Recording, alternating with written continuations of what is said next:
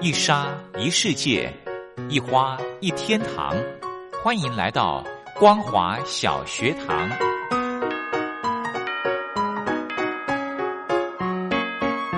让我们一起学习，一起分享光华小学堂。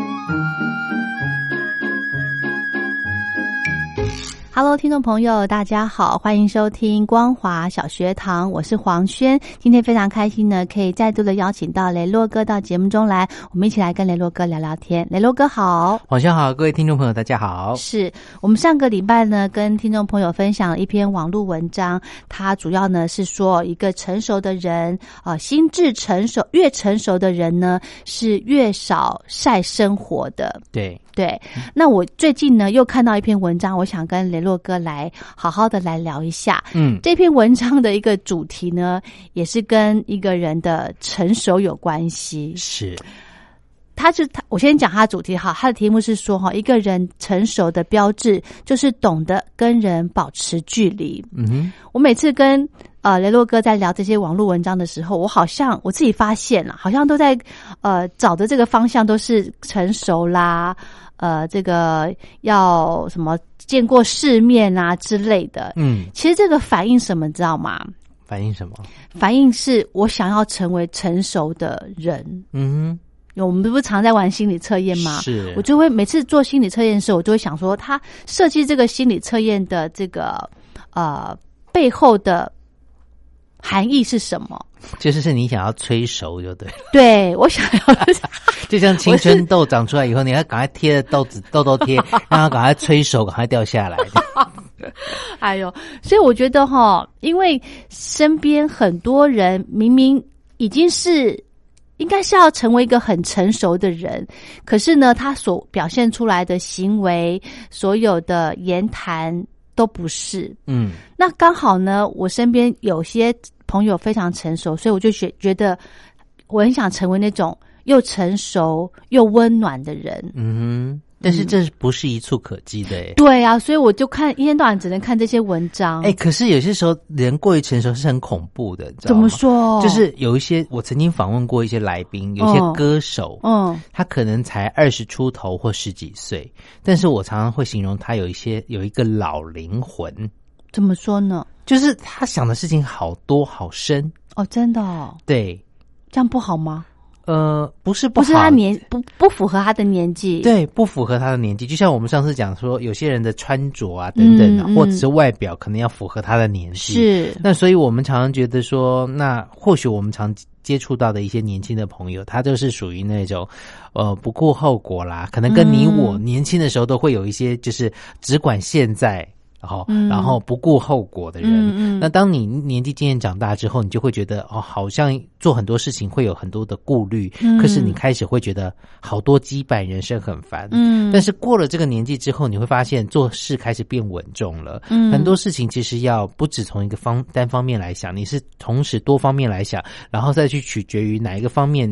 的处理的方式是觉得最嗯完整圆满的。。对所以，当一个年轻的人，他一开始就拥有后面我们讲到的这一种处理的比较能力能力的时候，我们就说他有个老灵魂。哦，所以你是会心疼他是吗？哎，对，会心疼，就是他少了那一种所谓的无忧无虑的阶段。有些人可能是家庭背景的因素使然，对像我有对认识朋友，他可能呃从小爸妈就不在了，嗯，哦，或者是说他经历过一些比较惨痛的事情。当然，我有遇过，就是遇到这些事情，还是维持他顽童的心态。哦，就是还是那么的无忧无虑，嗯哼那我就觉得说，那他很可惜，嗯哼没有从这个过过程当中成长。嗯，但是有些人他就是过了这件事情以后就过于成熟，是就想了很多，然后你会发现他的人生是很沉重的。嗯，之前我曾经访问过一个歌手，台湾的歌手，因为参加星光呃星光大道比赛出来，叫谢振廷。嗯，他从十三岁就出来比赛了。哦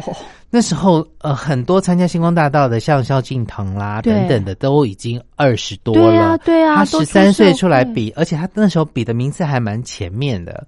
所以我就觉得，哎，这个小弟弟蛮可爱的。过了大概五到七年之后，那个他也已经二十多岁的时候，嗯开始出唱片，嗯然后我就有机会真正的接触到他，认识他。我就觉得那时候觉得跟他访问，他就是拥有一个老灵魂，就觉得说他好多事情想好多，真的、哦，那后来仔细的探究才发现说，哦，原来是他家庭因素的关系。那他很多事情非常心疼妈妈。嗯，然后、呃我也觉得这时候觉得他有一点点嗯怪怪的。后来发现说啊，他其实是有忧郁症的。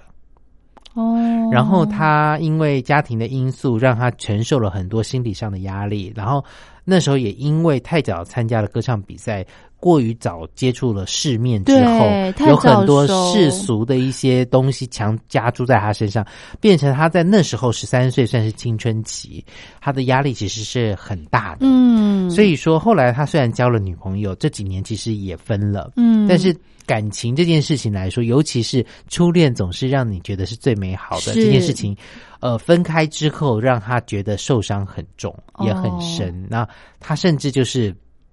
在跟他女朋友分开的时候，还在 Facebook 上面写，可能就是我们讲的晒生活，但是嗯他其实是要告诉大家说，他结束了这段感情，他同时也要让他的前任女友知道他很好，嗯那不要担心彼此，希望祝福彼此未来。那我嗯觉得这是一个很成熟处理感情的方式，对但是我也很心疼，就是因为这件事情，我知道似乎他有很大的一些心理上的压力，但是他在上面也承认他在心心理上面有一些状况的存在，嗯嗯所以他必须去克服这些问题。嗯哼哼哼，对真的耶，像你刚刚说十三岁，也大概是国国小一国小升国中，哦，，对，那个时候你就要应该是很天真的去念书啊、打闹的年纪，嗯哼，你偏偏要去，嗯，因为环境的关系，你得去承受一些，呃，不是你这个年纪该有的一些责任。好了，是真的很令人心疼哦哎、是啊对，是啊，尤其其你看哦，台湾其实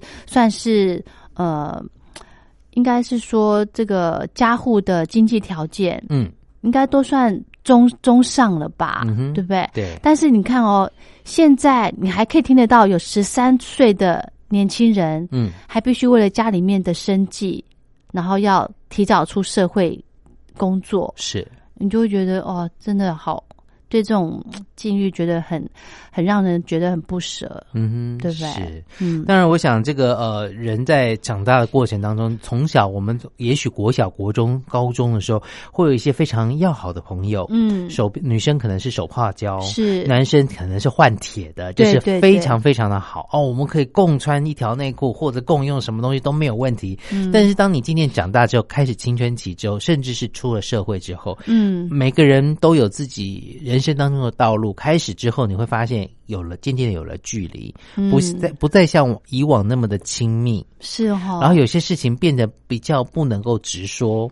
一方面可能是担心被别别人的眼光或批判，另外一方面就是彼此的生活不同，很担心别人不能够了解你的心情。对，在另外一方面，就是其实你会觉得说这些东西说出来之后，会让彼此心里有负担跟压力是。是，那也距离也就是因此而开始产生的。那但是我们以前听过说，君子之交淡淡如而淡对如水。哎对，那也许我们不需要那么浓烈的一个往来，嗯有一个像清清淡淡、平平淡淡的一些交往，呃，彼此恢复到原始的一个距离。因为以前是因为念书的关系，不得已大家天天的除了在家里之外，对，最其长他的时时间就是在学校就绑在一起，是啊所以彼此自然对彼此的生活会有很紧密的一些接触。是，但是当出了社会之后，你开始就会发现，其实人保持距离，距离是一种美感。嗯，那彼此都会有自己的一些空间。对。但是呢，我觉得这个呃，有拥有个人的空间很重要，嗯保持距离，哎、这是一门很高的学问呢、对呀、就像以前人家说那个米啊，要有点黏，不会太黏，彼此之间的啊关系也是有点黏，不会太黏。就像对小孩子跟妈妈，嗯小时候呢，小孩子都会黏着妈妈，嗯哼但是呢，嗯哼当这个呃小孩子渐渐长大之后，他有了去学校，有了同学，嗯在外面有了朋友之后，参加了社团，也有社团的朋友。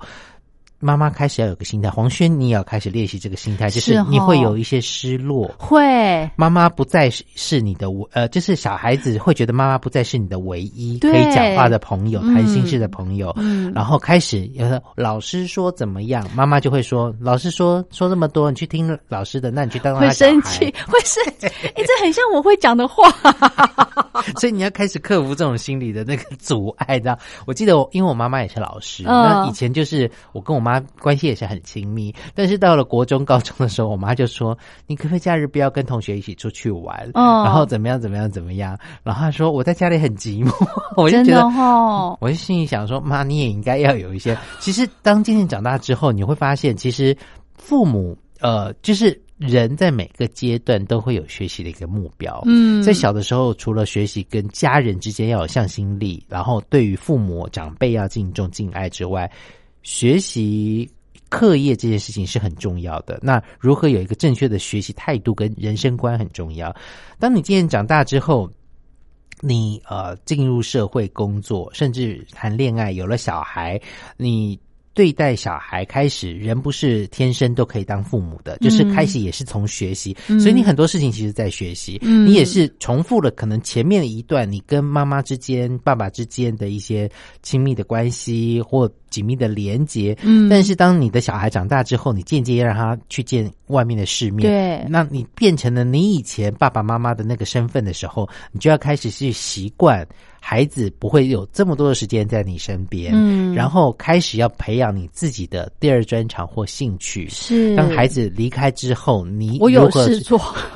你还早，但是你一定会遇到。对，但是你必须去学习着自己跟孩子有一个距离，他可能不再像以前那么言听计从，甚至是说，嗯什么话都有话直说。嗯那可能爸妈也其实会会伤心某些事情。孩子在青春期有些时候顶撞，就是他其实是在练习说话的分寸。哦，跟父母之间的分寸，跟朋友之间的分寸到底到什么程度？但有些时候，孩子的一些顶撞说的话语太直接了，嗯会伤父母的心。是是你你是我可能都会有，我们那时候称之为叛逆期。对，对，但是当你自己变成了父母之后，你可能也会。经历过这个时期之后，你会再回过头来想想你跟你自己父母之间曾经有的关系，嗯也曾经是如此的时候，嗯你就比较稍微能够释怀，因为这也似乎就是人成长的过程之一。是所以，当你渐渐长大之后，孩子离你去而去，他可能就是呃结婚啦、成家啦等等的一些事情之后，你开始有了自己的生活，变成你要去学习如何规划自己的生活。对这时候，那时候孩子长大之后，你的第二专长跟兴趣就必须拿出来使用，甚至说对你要做更多的学习。是，那这时候孩子跟的距离是越来越远，因为孩子有了家庭之后，他又有他的下一 代，他又开始不断的循环这些我们曾经走过的路。嗯所以说，这种呃，如果当你渐渐能够想开跟想通之后，嗯你也就不会这么的在意跟心里放不下。是哈，所以我一定要尽量跟我的孩子成为好朋友，嗯，就是对以不对朋友的关系，，对，这样才能够经营的长久 嘛。没 错，真的。好，聊到这里，我们先休息一下。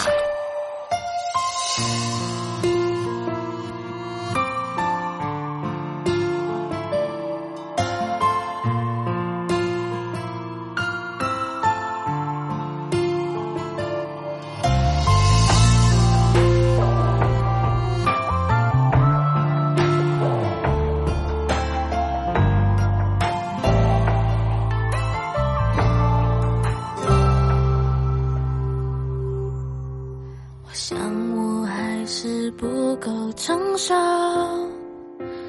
还达不到你的要求。我真的没有想的太多，只是怀念你走以后。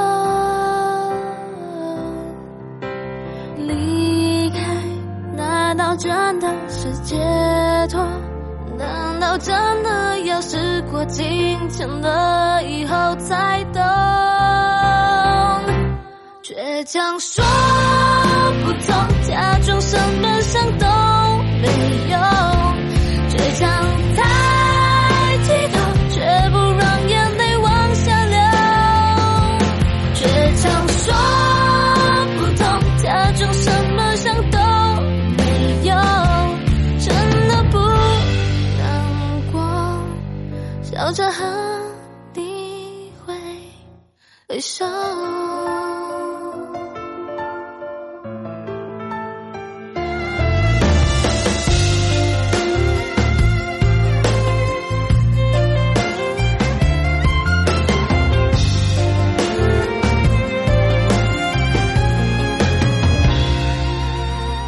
想我还是不够成熟，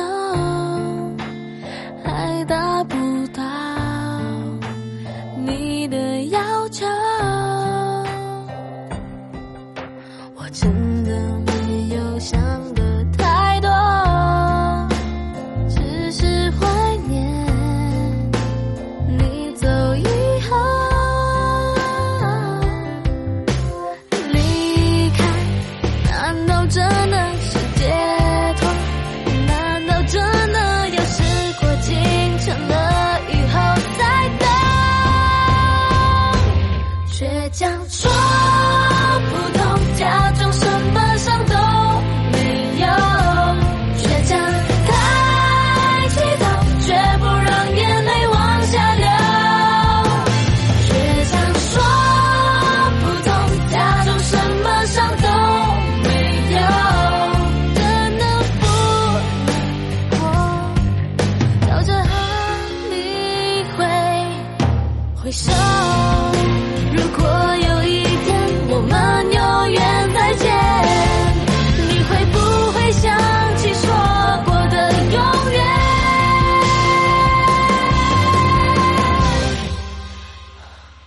倔强说不痛，假装什么伤都没有，倔强太激动，却不让眼泪往下流。倔强说不痛，假装什么伤都没有，真的不难过，笑着和你挥挥手。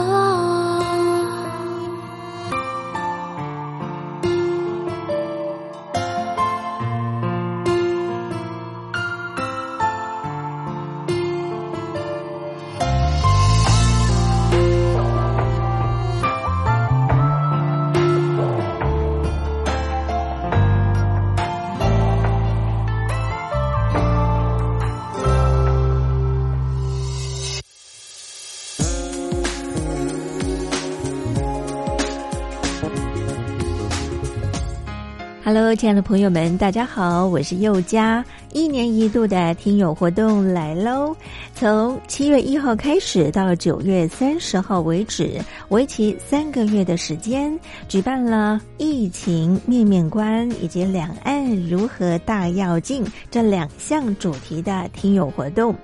在这一波的新冠病毒肺炎可以说是来势汹汹，大陆首当其冲。那么在这一波的疫情之下呢，大陆的人民感受最深，相信也体会最深。同时呢，也看到台湾医疗卫生及防疫优于全球的做法。邀请亲爱的朋友们，您可以分享自身的看见、体会、感想，或者您的感动。这是第一个议题，疫情面面观。那么第二项的主题呢，就是两岸如何大要进。提到两岸的议题呢，一直是政府跟民间啊最关心的话题了。两岸未来如何发展，如何定位，如何大要进，非常欢迎亲爱的朋友，您可以来信抒发您的感想。只要来信分享集满五封不同的信件内容，就可以参加抽奖活动哦。我们在这次活动里面呢，佑家也准备了非常非常优质的台湾有机的茶叶。像现在呢，要喝到无毒健康的有机茶呢，是非常不容易的。所以呢，佑家希望能够将好东西和好朋友分享。欢迎亲爱的朋友们踊跃来信，来信越多，中奖机会就越大哦。好，来信的时候您可以寄到台北邮政一七零零号信箱，台北邮政一七零零号信箱。或者您也可以透邮电子邮件信箱寄到 l i l i 三二九小老鼠 m s 四五点 h i n e t 点 n e t，也就是 lily 三二九 eight m s 四五打 highnet 打 net。注明是要写给我又加收，又呢是一个宝盖头里面一个有没有的有，富有的有，家呢是人字边一代家人的家，同时呢写明您的姓名、地址、邮编、联络电话及您的年龄相关的基本资料填写完整就可以喽。佑家在这里期待您的来信。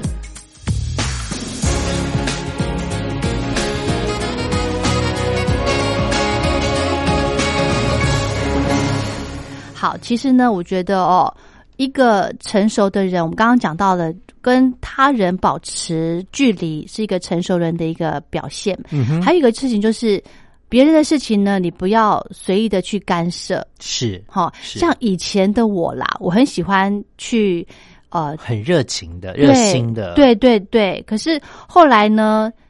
后来我想，因为有有发生一些状况，后来我想一想，其实哈，我这么的鸡婆的去关心一些事情，或者是去协助人家，其实是打破我们人际之间的一个很舒适的距离，嗯哼，是。对不 对？对，嗯这就要讲到我小的时候。我小时候也是非常的鸡婆跟啊急公好义的。真的吗？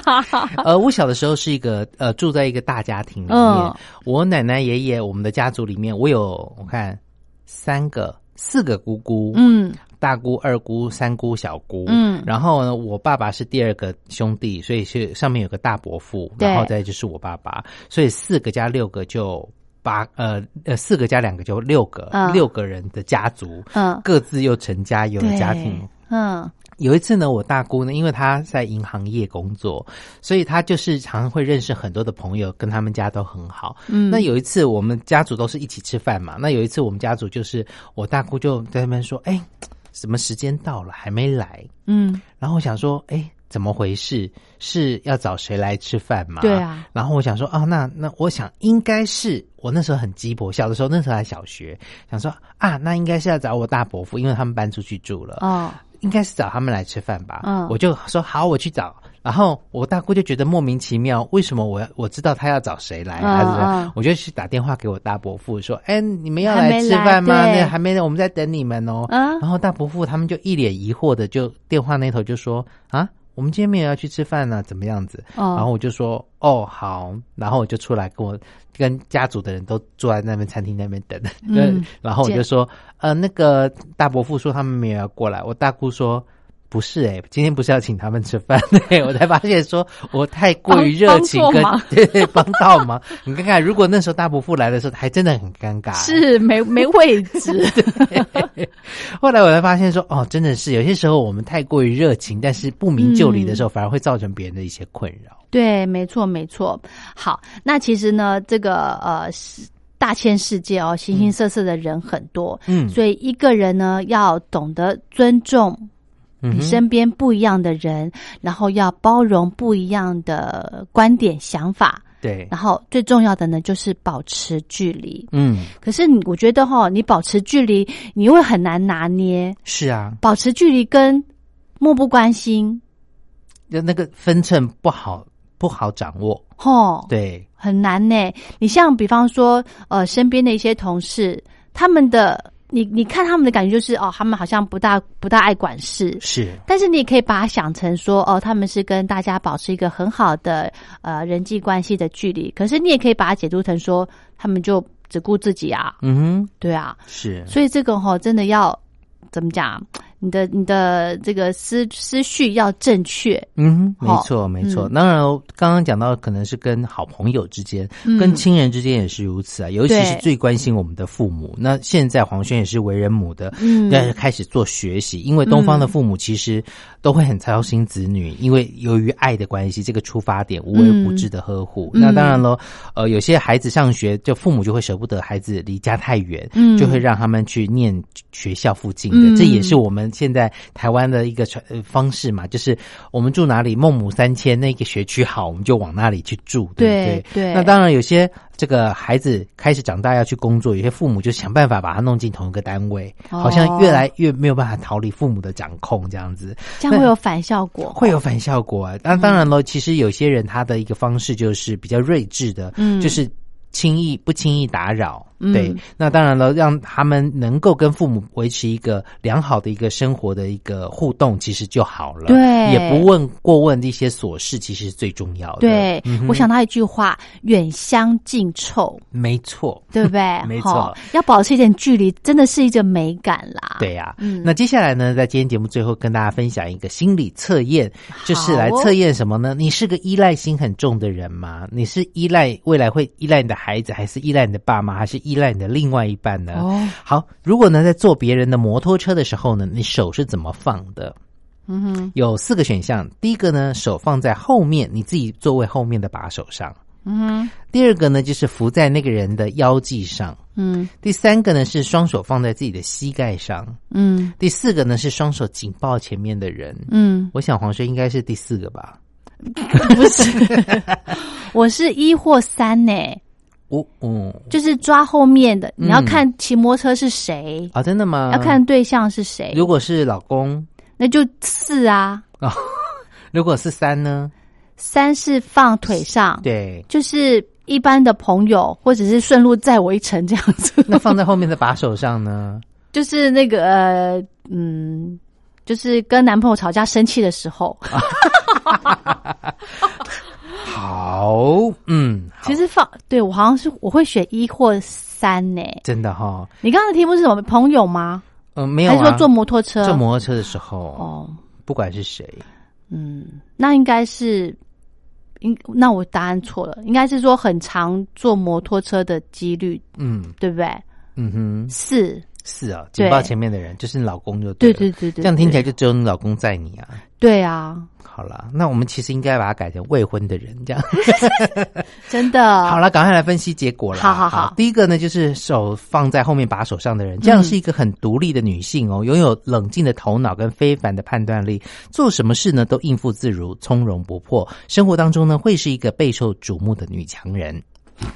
好，如果第二个呢，扶在前面那个人腰际上的人呢，这样的人表面独立，其实内心呢是一个脆弱敏感的人，时时刻刻希望能够找到一个全心依靠的人，但是事实却是让难以让你满足的，因为呢，这个无奈生活当中呢，其实学会了自己靠自己才是最重要的。嗯，好，第三个呢，选择的就是把手放在自己膝盖上的人呢，这样的人不喜欢依赖别人，更不喜欢别人对你有过多的依赖，所以生活当中呢是个独来独往、才干出众，不喜欢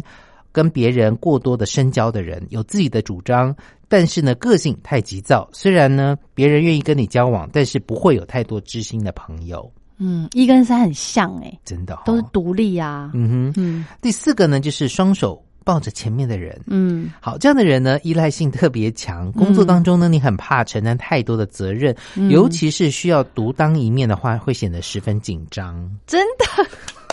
可是你哎只、我只坐你老公的车，那不算呐、诶我很准哎、真的吗？一三四，嗯哼，我就是有时要看地方啦，有时候我会很独立，是、嗯，然后有时候又很依赖，是，但现在年纪大了，所以是算是独立的，所以不要跟人家那种好像很很巴迪这样子，嗯我也不喜欢这样子。是对，就是彼此保持一点距离。没错，对产生一些美感。对，没错。嗯，好，我们今天的节目就进行到这喽，非常谢谢雷洛哥，我们明天还有时间，明天聊，谢谢。谢谢大家。